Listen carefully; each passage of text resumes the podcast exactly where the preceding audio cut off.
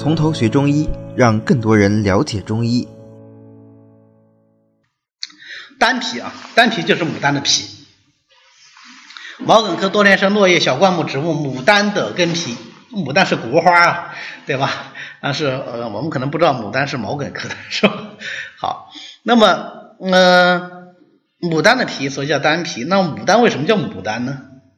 呃，不是《本草纲目》说啊，以色丹者为上，就是这个牡丹皮啊，不是牡丹啊，牡丹皮颜色红的这个效果更好啊，所以就丹皮。那么为什么叫牡丹呢？其实就是为什么叫母嘛，对不对？啊，是因为它虽然是结籽的，但是它也那个扦插啊。我们要是种这个呃牡丹，就知道它根上生苗，就是你根随便结一结一结一根，它埋到土里，它也能长出新的牡丹出来。那我在那个呃，应该是曲院风荷吧，那也片牡丹园啊。有一年我春天去的早。我就发现插的都是棍儿，我这个人不通农事啊，从来没有种过花。我说怎么插的都是棍儿啊？呃，旁边那个保安说什么棍儿啊？插的牡丹，你再过几个月过来看，可漂亮了，是吧？就是刚插上去的这个这扦插的这个杆儿啊，所以因为这个原因，所以叫叫做牡丹。好，呃，李时珍说，呃，花赤者根赤，花白者根白。哈啊，所以可能花和根的颜色是差不多的。那么牡丹呢是苦辛而为寒的，归心肝肾经。有没有发现规律？呃，心肝肾经，对吧？所以入血分。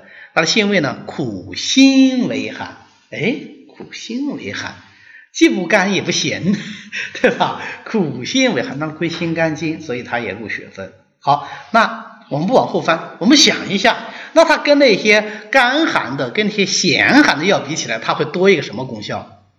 它多一个辛味儿，所以它多一个什么功效？通行的功效。心则能行、能散、能生，对不对？所以它多一个通行的功效。它又入血分，它能通行什么？当然是通行血络嘛，就能活血嘛，对不对？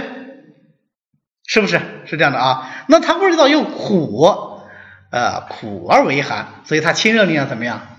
好不好？好，对不对？清热力量好，清哪个热？入血分，清血分热，所以它清，它就既能清热凉血，又能怎么样？又能活血通瘀，对不对？我们这么推测的啊。所以我们来看是不是这样？第一个，色赤故而能够入血，当然归心肝经它也能够入血，对吧？苦而为寒，则能清血热；辛而为寒，则能通血络。所以它能凉血、清热、化针、消痈。能清热、能凉血，好理解。为什么能化针呢？为什么能化针疾啊？因为能活血啊。为什么能消痈啊？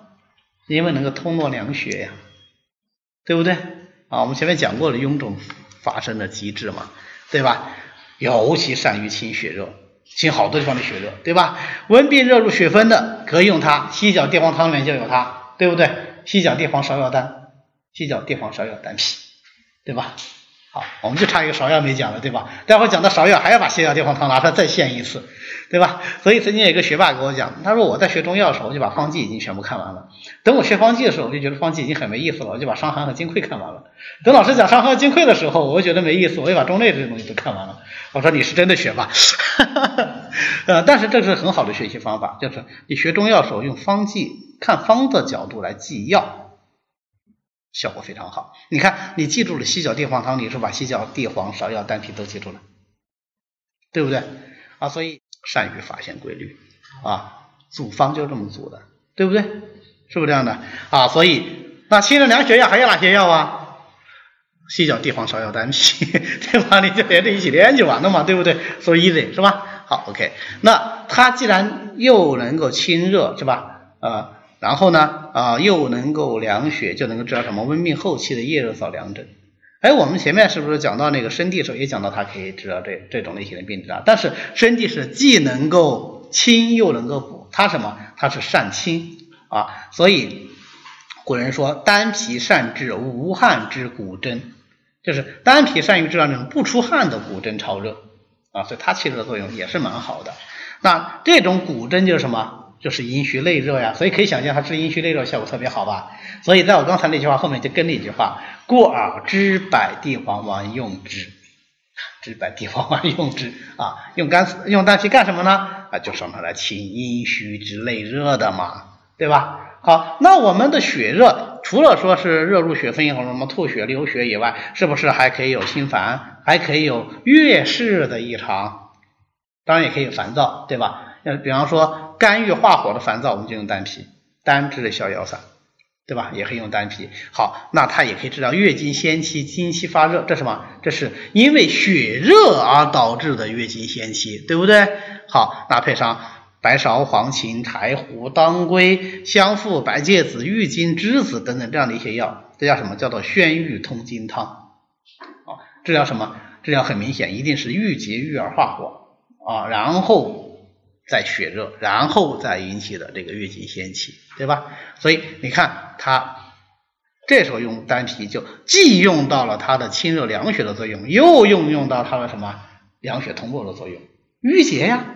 所以你看它有活血药啊，是不是啊？有郁金，对吧？OK，当归也可以活血啊，当当归养血活血，对吧？那么既能凉血，又能清热，又能通络，那它当然就能够消痈了。凉血消痈了，对不对？我想清热又能通行的药，往往就能消痈，还记得吧？